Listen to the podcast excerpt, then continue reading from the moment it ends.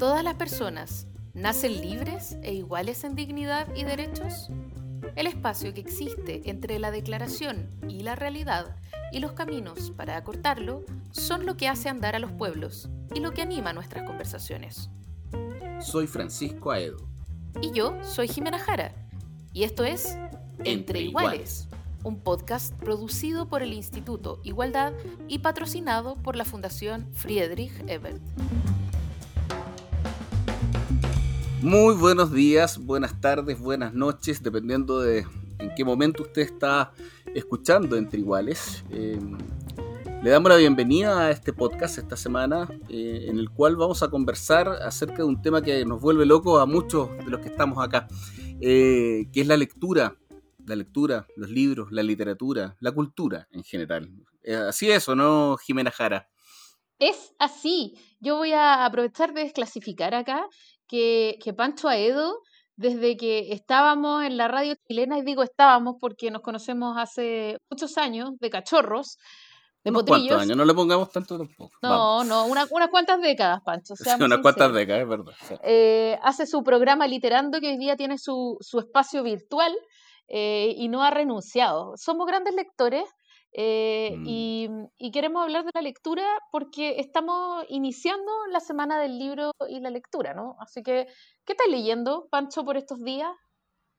Mira, de todo un poco, típico que uno como que va agarrando diferentes lados. Ahora estaba leyendo los cuentos completos de Manuel Roja. Eh, lo que pasa es que apareció una nueva, una nueva eh, edición, fíjate, bien interesante de Alfaguara, en la cual incluso viene con algunos inéditos. Así que a eso le he estado dando harto del último tiempo. Estoy leyendo un cuento también de poesía del, de, de, Héctor Cabaña, compañero de nosotros también de la universidad, ¿te acuerdas? Del Tito Cabaña. Sí, claro. Poeta ahí de, de, Rancagua, así que también, también leyendo un ensayo eh, español por ahí, muy interesante, que quizás podemos hablar más adelante en algún momento. Pero sí, estoy de acuerdo contigo. Yo creo que el tema de la cultura, el tema de, el tema de la lectura, la literatura ha sido súper complicado. O sea, a mí, a mí me ha pasado, yo soy una persona que asiduamente va a librerías, digamos, y, claro, ahora en este minuto están cerradas, pero han estado muy, muy complicadas. Las librerías de viejos han estado muy, muy complicadas, sin ayuda, eh, sin ningún tipo de exención de, a diferentes cosas que les van exigiendo. Eh, pese a que muchas librerías en el fondo se han, aumentado su, su, su, venta, pero ahí se produce todo lo que es el desfase entre las librerías que pueden eh, adaptarse a los, nuevos tiempos con facilidad y otras que no pueden tan fácilmente. Y otro tema, el tema de fondo yo creo, y es algo que me gustaría conversar dentro de poco, Jimé, el tema de las bibliotecas, que obviamente eh, es un elemento importantísimo dentro del paisaje cultural y que yo creo que también ahí ha habido una ausencia de alguna manera.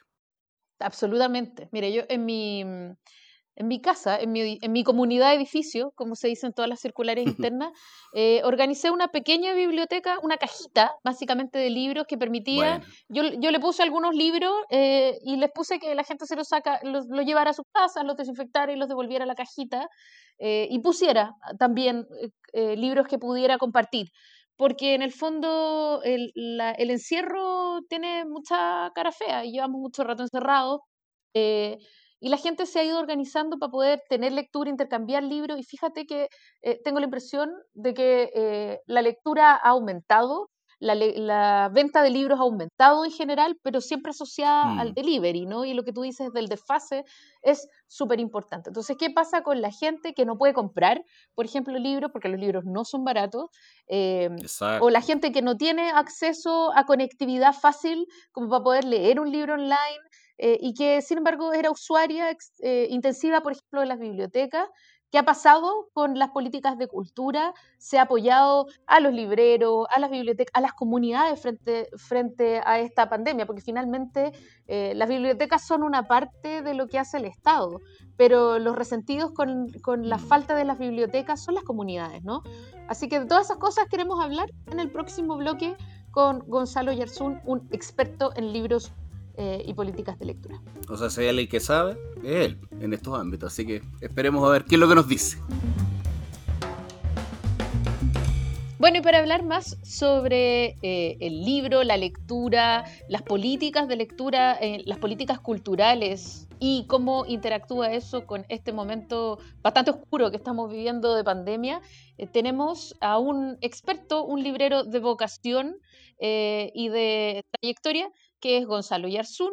Eh, él es bibliotecario, bibliotecólogo, no sé cómo se dice, bibliotequista, ahí le vamos a preguntar, asesor en Latinoamérica, en Perú especialmente, y fue subdirector del em, sistema de bibliotecas públicas. ¿Cómo le va, señor?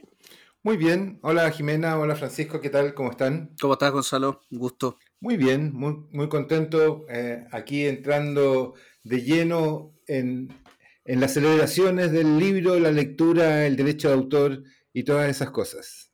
Oye, muy bonita la semana, pero también un poco triste el contexto de la celebración, porque eh, normalmente estas celebraciones significan mucho movimiento, lecturas y tal eh, en las bibliotecas, bibliotecas que hoy día están cerradas, eh, así como casi que con candado.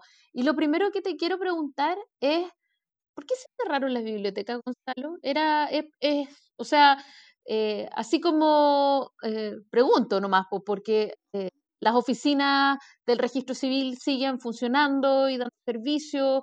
Eh, tú puedes seguir yendo al correo o el correo sigue funcionando. En el fondo, aquellas, eh, aquellas instancias de servicio del Estado eh, siguen funcionando. ¿Por qué? porque es distinta a las bibliotecas? Porque mucha gente se junta, porque es más contagioso que un mall. Eso te iba a decir, y ni hablar también con el hecho de que los malls, diferente comercio incluso abierto, y las bibliotecas cerradas. O sea, Claro, yo me estaba preguntando por, por, lo del Estado, pero, pero efectivamente, claro, o sea, como, ¿es más contagioso que una terraza en la biblioteca? Mira, la, la, respuesta primera, y, tenemos que situarnos en marzo del año pasado, eh, o en abril, o donde ustedes quieran, era, eh, era centrarse en el cuidado de las personas, eh, había que pensar en eso y todo el mundo tomó medidas, las primeras medidas las que se le ocurrieron. Sin embargo, siento yo eh, que, las bibliotecas son esenciales. No porque, porque leer sea esencial, probablemente leer es un gusto que uno se puede dar cuando se lo puede dar eh, y cuando tiene tiempo para hacerlo, pero las bibliotecas son mucho más que, que una lectura. Son oportunidades de trabajo, son oportunidades de encuentro, son oportunidades de acceso a la información, a la educación, a la recreación. Eh, son oportunidades para que los niños no estén todo el día pegados a las pantallas, son muchas otras cosas más allá eh, de eso. Eh, una, biblioteca en, Santa Marta, en Colombia, da de comer a través de la olla común que instala en las calles, porque la biblioteca está cerrada, entonces sus lecturas las hace en los jardines de las casas de la gente y en la olla común que prepara todos los días a la hora de almuerzo. una biblioteca es un, es un lugar donde donde llama todos los días a sus, a sus usuarios, sobre todo a los adultos mayores, para saber cómo están y le lee cuentos como en, Lima o como en, Inglaterra, en que todos los días llama, en, Lima el, programa es de media hora dirigido a adultos mayores para leerle algún cuento, alguna novela, y en, y en Inglaterra lo hacen simplemente para llamar, para saber cómo está, para ver cómo se ha sentido, qué ha, qué ha comido, si se ha tomado sus vitaminas, los acompañan. La biblioteca hace lo mismo que hacía presencialmente, lo hace en otra virtualidad que ni siquiera es la tecnológica, es el teléfono. Ese viejo que nos acompaña ya desde hace más de 50 o 60 años. Eh, por lo menos en, Chile. las bibliotecas son fundamentales, son esenciales y siguen dando servicio. Eh, no solamente eso, sino que siguen prestando libros. En, eh, en, en la biblioteca de, Godoy Cruz en Argentina prestan libros, en, en, Perú tienen el delivery de libros, igual que la pizza, igual que los sándwiches, igual que todo, el delivery con la moto, con el carrito atrás, en vez de llevar comida, eh, llevan, llevan libros y la gente lo ocupa y están altamente demandados. Eh, eso ocurre en muchas partes, en muchas partes. En, ocurre en Brasil, ocurre en Colombia parcialmente, bueno, en el caso de Santa Marta ha sido excepcionalmente en la biblioteca de Cancuaca, así se llama, eh, que es una comunidad indígena. Eh, bueno, está en, los casos, en algunos casos en México, en Estados Unidos. Las bibliotecas han sido fundamentales, fundamentales, han servido para hacer antifase a los médicos, eh, para hacer entradas de puerta a los, a, los, a, los, a, los, centros comerciales o a los edificios con unas entradas, se han dedicado a imprimir cosas para los servicios médicos, por ejemplo, la Biblioteca de Chicago se, se, dedicó a imprimir antifaces para los hospitales imprimió miles en su Space Maker. Entonces sí, las bibliotecas son esenciales y, y la muestra es que las bibliotecas fundamentales han estado abiertas dando servicios no solamente por Facebook, sino que servicios que llegan y tocan a la gente. Lo que, lo que pasa, Gonzalo, es que a uno le da como extrañeza, por decirlo de alguna manera más o menos elegante, ¿no? O sea, eh, uno podría pensar que incluso la salud mental, ya todos han dicho, digamos, que la salud mental es uno de los grandes temas que va a dejar esta pandemia, y algo que ayuda eh, en el tema de la salud mental, por ejemplo, el tema de la lectura. A mí me ha pasado, no sé si a ustedes les ha ocurrido, pero que yo no había prestado tanto libro desde hace mucho tiempo. Y me pasó que en la pandemia eh, presté mucho libro, muchos libros porque mucha gente tenía, necesitaba, requería, digamos, etc. Y en ese sentido, incluso te preguntaría, tomando en cuenta esto, ¿no, es, no habrá sido justo este momento un, buen momento para hacer políticas nuevas de fomento lector, de, de, introducir, digamos, nuevamente el libro y la lectura en las familias chilenas? Tú lo dices en Chile. Eh, yo creo que quizás a eso te refieres, sí. Bueno, Sí, pero, pero eh, creo que hubiera sido una, muy buena, un muy buen momento para haber eh, improvisado, para haber habérsela jugado, para haber probado, para haber abierto espacios. Cuando yo contaba la anécdota de la Biblioteca del Perú, eh, de la Biblioteca Nacional del Perú, la Biblioteca Nacional del Perú tiene 300.000 usuarios, 400.000 usuarios, pongámosle 500.000 usuarios al año. El año pasado tuvo 10 millones de usuarios esos son usuarios distintos, nuevos, gente que nunca usó la Biblioteca Nacional y la, comenzó a usar ahí. Acá se desperdició esa oportunidad. Pero se, desperdició eh, como política pública, porque muchas bibliotecas hicieron grandes esfuerzos. Pienso, por ejemplo, en la en, las bibliotecas de, en la de Frutillar que se inauguró y que comenzó a hacer programas de lectura. Eh, ayer entrevistó a, una, destacada bibliotecaria, eh, eh, Clara Butnik, hacen cuentacuentos, nos han invitado a un montón de gente a contar, han mantenido actividad muy fuertemente. La, biblioteca Galo Sepúlveda de Temuco,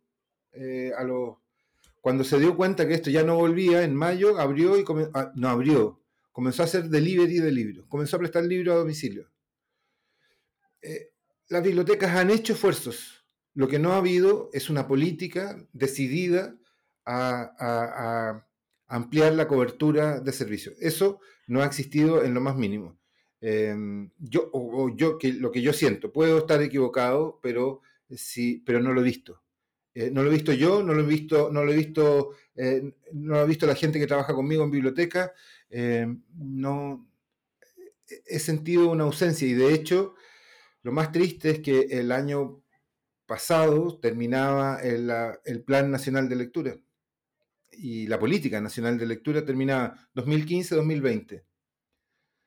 Eh, y el Plan Nacional de Lectura no tuvo evaluación y se va a mantener. Se va a mantener, pero así, con, con las metas del 2020. O sea, por, digamos, con, con, e, con, ese esfuerzo. Con el esfuerzo que hacen las bibliotecas escolares, las bibliotecas públicas, el, esfuerzo que hacen siempre, pero no con una política nueva, no con una dirección, no, con, no hay sin visión.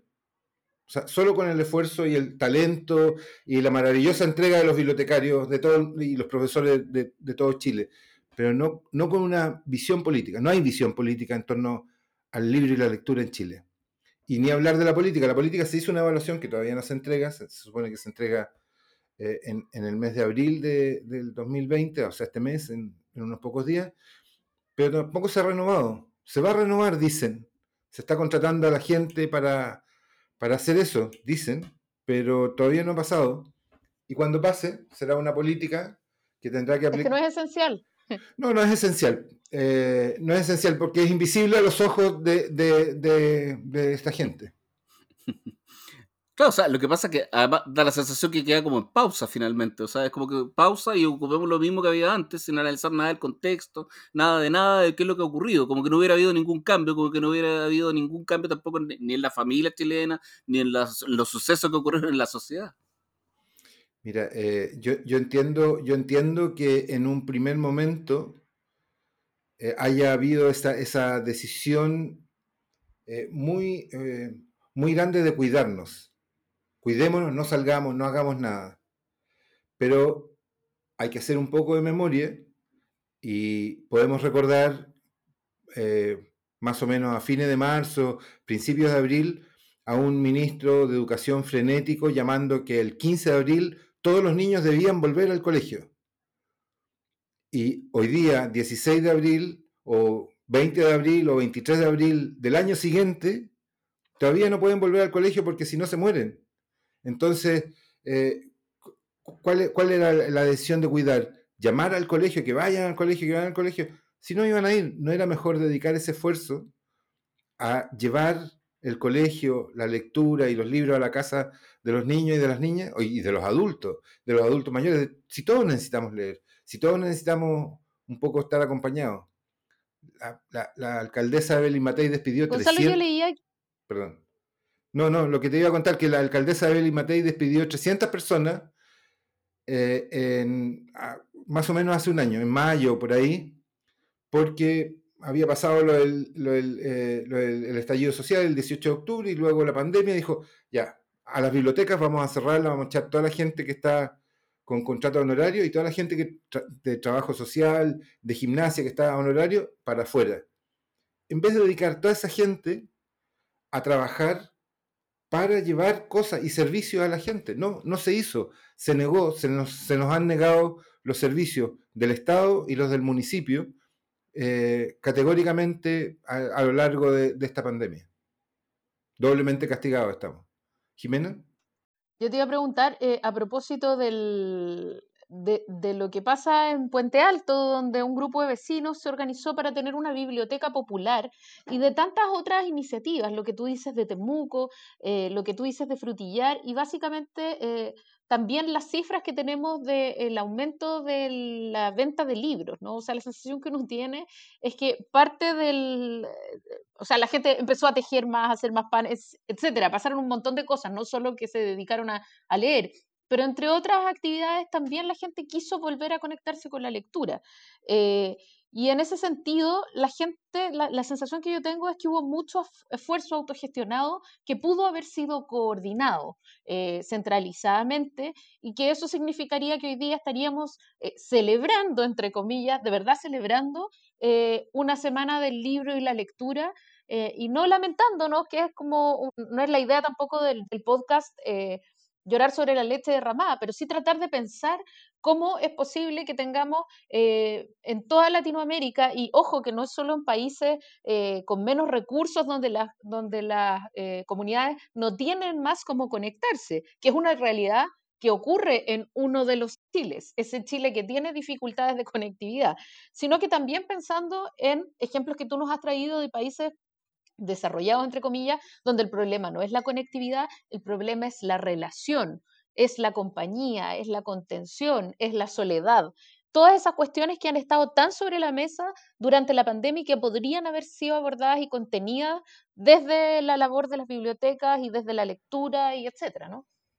O sea, yo, yo quisiera rescatar ahí, creo que la labor de las bibliotecas ha sido lo que yo he podido ver ha sido fuerte, ha sido intenso, han hecho, han hecho cosas las bibliotecas, pero no ha habido una política dirigida a que eso suceda, a facilitar eso que, ni siquiera que coordinar, pero a facilitar que eso, que eso suceda.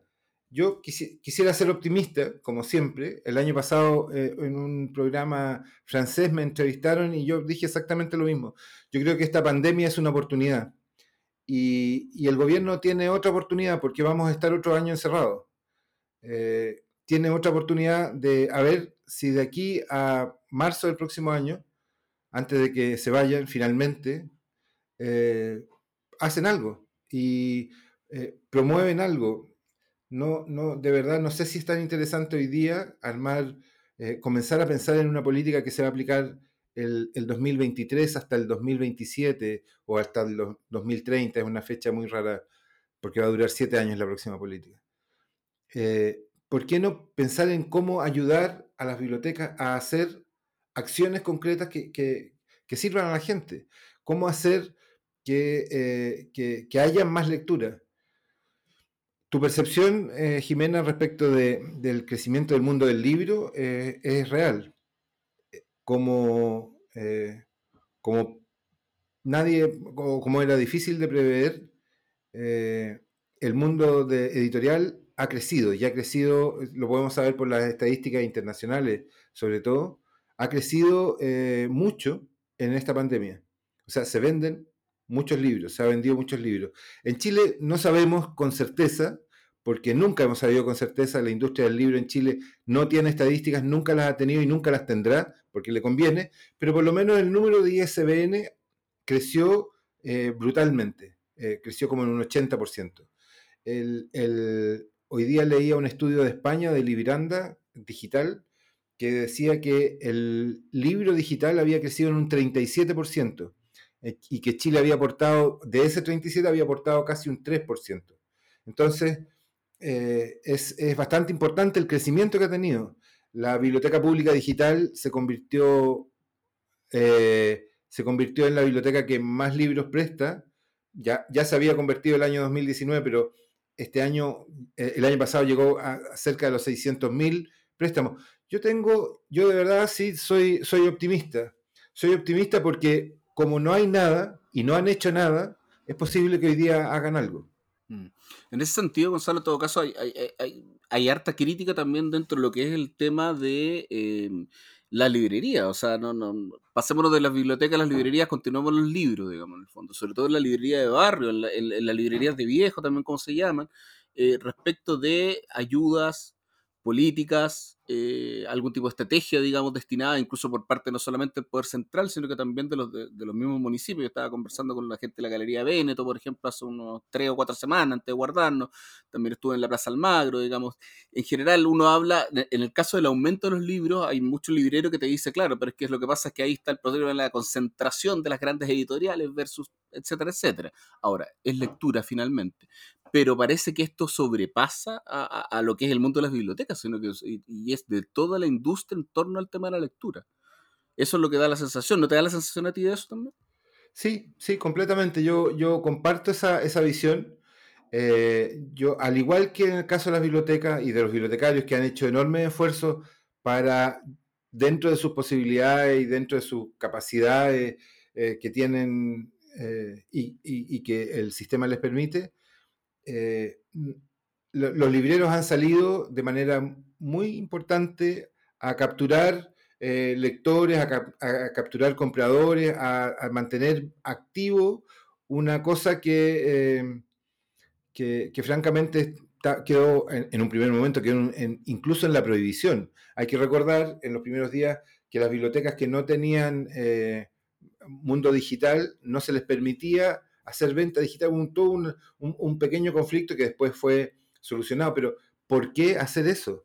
O sea, eh, se debió haber permitido mucho más rápidamente que todos, eh, eh, que todos pudieran hacer ventas a domicilio sin tener que pedir ningún tipo de permiso. El último chascarro, un año después, cuando se declaran los productos esenciales y no esenciales, se declara que los libros no son esenciales. Al día siguiente lo salieron a corregir, pero cómo si estás en el mundo de la cultura, si trabajas en eso, si, eh, tienes a, tu cargo ese mundo, dices que eso no es esencial. Entonces inmediatamente las bibliotecas se vuelven no esenciales y también se volverán no esenciales, eh, en fin, la librería y todo lo demás. eso eso es, es curioso, para mí es sorprendente ese nivel de abandono que nos tiene las políticas públicas en el ámbito de la cultura en Chile. Es lamentable. Y es lamentable también para los artistas. ¿ah?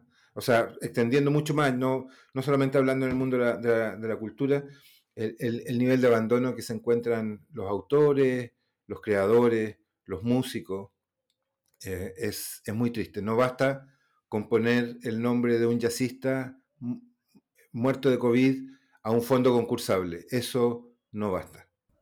Sí, absolutamente. O sea, de hecho, uno de, los, grandes temas en diferentes encuentros del mundo de la cultura es de qué manera está deprimido el, todo el ámbito cultural. Aquí, obviamente, debido a tu expertise, digamos, Gonzalo, estamos hablando mucho del tema de la lectura.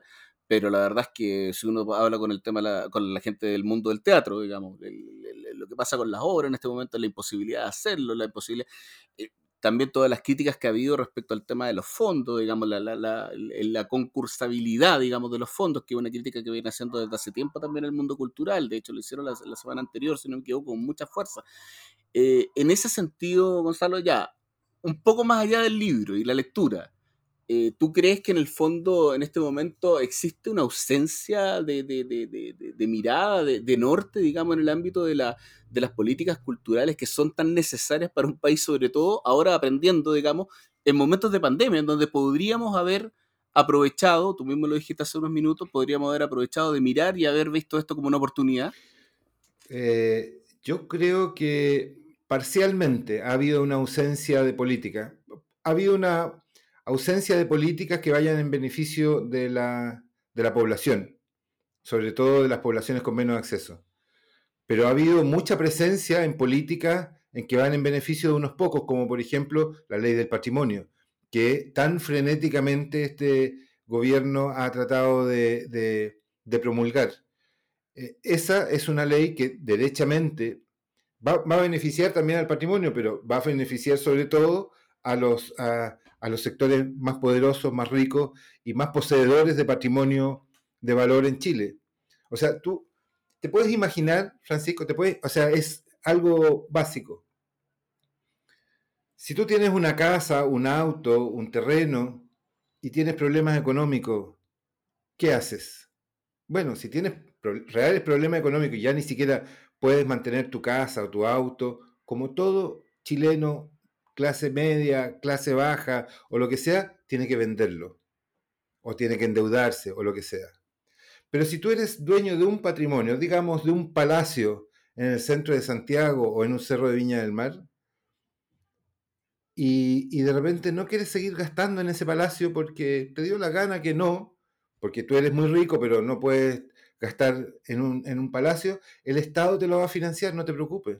Con esta ley, el Estado va a financiar la mantención de tu palacio o de tu bien patrimonial si es declarado bien patrimonial. A propósito de lo mismo, Gonzalo, eh, a propósito un poco de, de los dos Chiles, de lo que se viene hablando hace mucho tiempo en política, eh, pero que también parece tener un correlato en cultura, ¿no?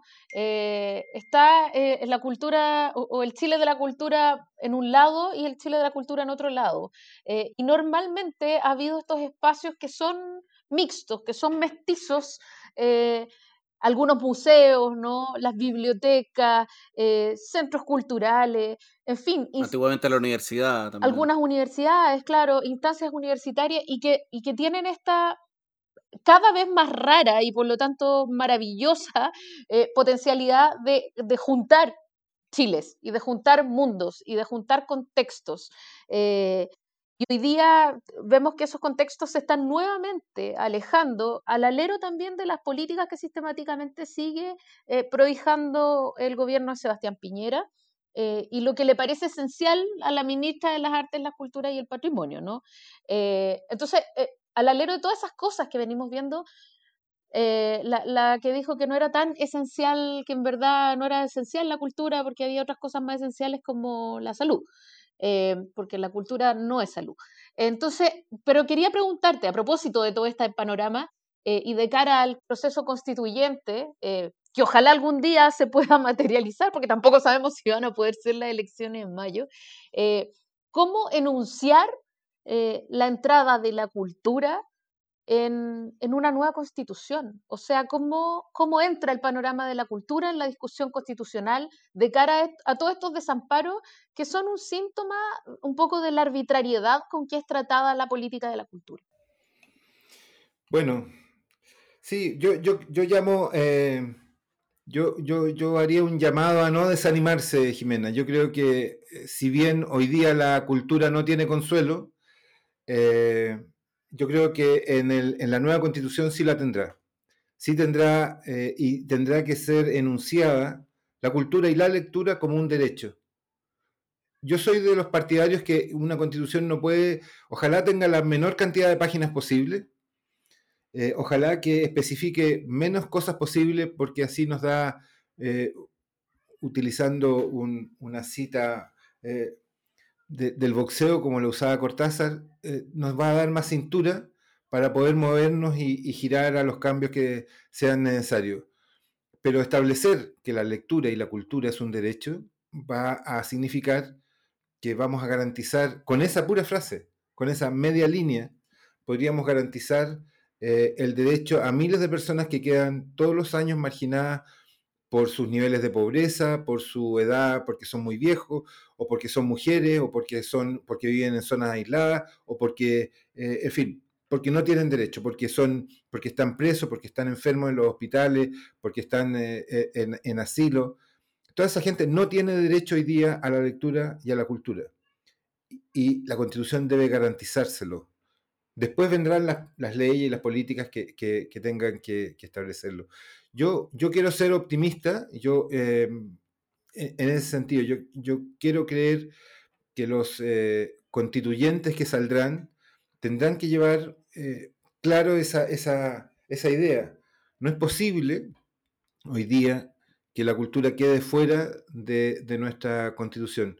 Yo no sé si, eh, así como la constitución tiene que tener tantos, tantas condiciones hoy día de, de, pluralidad, eh, que me parece súper bien, yo creo que lo que debe contar esa, esa, constitución es que debe ser plural y que debe ser con derechos amplios para todos y todas. Para, para, no importa tu etnia, no importa tu condición, no importa todos. Y eso incluye cultura, eh, incluye trabajo, incluye educación, incluye eh, salud. Entonces, no lo veo tan difícil. Eh, el problema puede ser que, que, tengamos muchas trampas en el camino y que, los, constituyentes, que salgan eh, encuentren, eh, pongan muchas trabas eh, a, este, a, este, tipo de derechos. Ahora, por suerte, hay un cierto consenso en que la lectura y la cultura son un bien deseable para todos.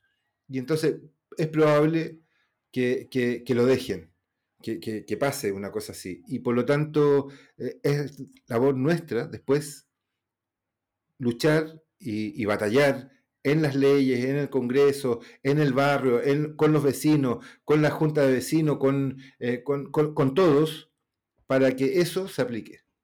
Porque tampoco podemos creer que la constitución o que una ley nos va a salvar.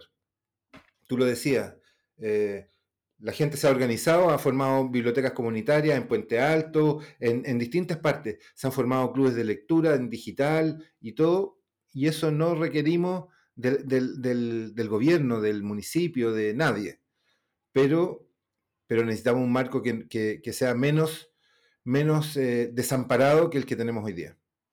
Yo, Gonzalo, eh, eh, admiro tu, tu esperanza porque uno, uno tiende a ser menos, menos optimista a lo mejor de repente.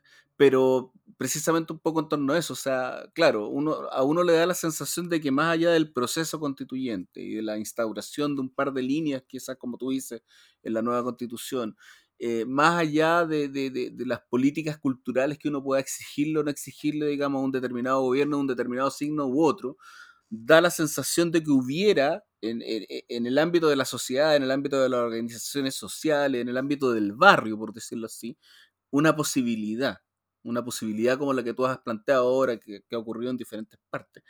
Pero el tema sigue siendo, ah, me da la sensación, y eso yo te quería más preguntar también, que independiente que sea el Estado u otro, existe una necesidad de fomento de este tipo de, actividades, que existe una, a lo mejor me va a cambiar un poco de tema, pero que existe también de alguna manera un tema de analogía, un tema de, mostrar esto, y ahí me refiero a los medios de comunicación en general, por ejemplo, que los cuales nos tienen acostumbrados a otro tipo de comunicación, sea en las noticias, sea en los matinales, sea en lo que sea, digamos, y en vez de mostrarnos eh, algún tipo de situación como las que tú has mencionado, por ejemplo.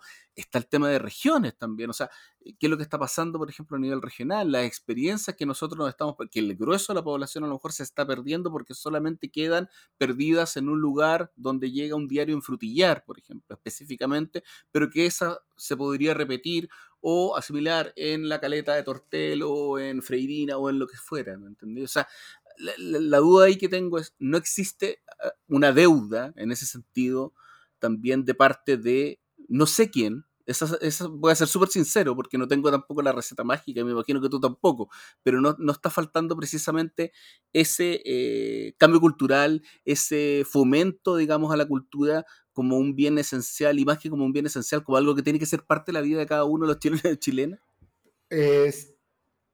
Sí, eh, yo estoy de acuerdo contigo. Yo no sé si, si, podamos cargarle al, a los medios de comunicación alguna responsabilidad. Yo creo que los medios, la mayoría de los medios eh, de comunicación están, están capturados por, por, una, por el un tema económico y el tema económico funciona con, con, rating y el rating funciona con, con, lógicas mucho más violentas, mucho más rápidas, eh, mucho más de venta de productos.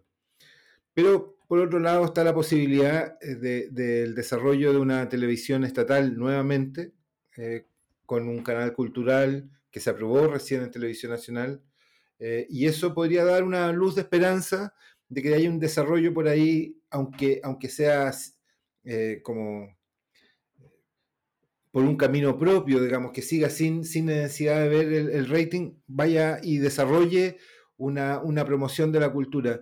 Pero efectivamente estamos a años luz de un desarrollo sostenido. O sea, a la primera crisis que tenemos, que es esta, eh, la música, el teatro y, el, y el mundo del, libro queda en, abandono. Entonces, necesitamos un esfuerzo un poco mayor. No lo vamos a encontrar ahora y, creo que tenemos que pensar, o sea, la gente tiene que pensar claramente en, cómo elige sus autoridades. No es posible que el, tema cultural esté ajeno al momento de las elecciones pero también debemos ser nosotros los capaces, de, los que debemos exigir a nuestras autoridades eh, que se pronuncien respecto de, políticas culturales.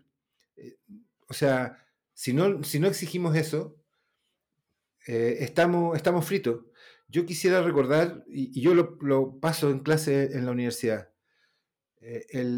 la palabra biblioteca y la palabra lectura, pero sobre todo la palabra biblioteca, comenzó a estar presente en el 2000 en los discursos presidenciales, en los discursos del 21 de mayo, en el presupuesto de la nación, con, con eh, y, súper claro, Ricardo Lagos traía la idea en su cabeza de, biblioteca y de lectura, y la puso varias veces en, sus discursos, en, en, su programa de gobierno y en sus discursos del 21 de mayo, cosa que repitió después eh, eh, Michelle Bachelet. y lo, lo, lo, puso como una tarea terriblemente fuerte que todavía no se ha podido cumplir, que todas las comunas de Chile cuenten con una biblioteca. Eso se diluyó a partir del, del, 2010. Hubo algunas metas que se plantearon ahí y después todo se comenzó a diluir muy fuertemente. Eso, eso es fatal, porque, porque tiene que haber un... Yo, yo, yo creo que tiene que haber siempre un mandato en el, en el, sentido de caminar en una dirección. No importa que no se llegue, no importa que después el barco gire un poco, pero tiene que haber una dirección, decir, esto es lo, este es el Chile que queremos. Yo espero eso de la, de la Constitución, que me diga que, que, el Chile que queremos para, para el, el, el 2100 sea un Chile mucho más cultural, un Chile mucho más inclusivo y con acceso a todos y todas de los bienes culturales que producimos y consumimos. Súper, nos quedamos con esa tarea y mm, te queremos pedir para cerrar este podcast entre iguales que por favor nos recomiendes un libro o una serie o una película o algo que nos pueda hacer reflexionar sobre estos temas que hemos hablado hoy. Bueno, yo como, como, como no soy muy obediente, voy a recomendarles dos libros. Eh, dos libros, uno que pueden rápidamente conseguir en las librerías y en la biblioteca pública digital, o si en su biblioteca está abierta y tiene delivery, también lo podrá encontrar, un libro que se llama El infinito en un junco, de Irene Vallejo, editado por Ciruela, si no me equivoco, en el año 2019. 19. Eh, y que, sí, en el año 2019, y que, y que sacó el, el premio a la el Premio Nacional de Ensayo el año pasado en España. Es un libro maravilloso que habla sobre el relato de una cuidadora de libros, alguien podría decir bibliotecaria, eh, la cuidadora de libros desde la, desde la antigüedad hasta nuestros días. Cómo el libro ha tenido que eh, ser beneficiado por estas cuidadoras, por estos cuidadores, y que ha permitido que el libro no sea destruido en esta múltiple historia de destrucción. Porque eh, si hay algo que, es destruido primeramente en una guerra, son las bibliotecas. Por algún motivo, los, triunfadores siempre tienden a quemar las bibliotecas de sus vencidos. El infinito en un junco, un ensayo que en realidad es una novela maravillosa, eh, es un viaje a través del, de la historia del libro y de cómo, eh, cómo debe y puede ser cuidado. Y el otro libro, que, eh, que esa es una trampa porque ese libro todavía no ha llegado a Chile, es un libro de A Buen Paso y de, una, eh, de una italiana española, Ariana Schiloni, que se llama El libro de los saludos, de cómo nos saludamos. Es un libro que se publicó ahora y que es muy coincidente porque incluso menciona el tema de la distancia social cómo, eh, cómo se saludan en distintas culturas, con la mano, con qué palabras se usan, con los abrazos, con los besos. Dan, dan ganas con este libro, el libro de los saludos de Ariana Esquilona y Olga Capdevila, de la editorial A Buen Paso, dan ganas de abrazarse, algo que tanto necesitamos en, en estos tiempos de COVID. Yo sé que hay gente que no le gusta ni abrazarse ni besarse, pero yo lo extraño profundamente con toda la gente que tanto quiero. Muy bien, quedamos abrazados entonces, te mandamos un abrazo. También lo extrañamos eh, y gracias por estar con nosotros. Nos vemos pronto. Chao Francisco, chao Jimena. Muchas gracias Gonzalo. Las opiniones vertidas en este podcast solo representan a las personas que las emiten y no necesariamente a la Fundación Friedrich Ebert ni al Instituto Igualdad.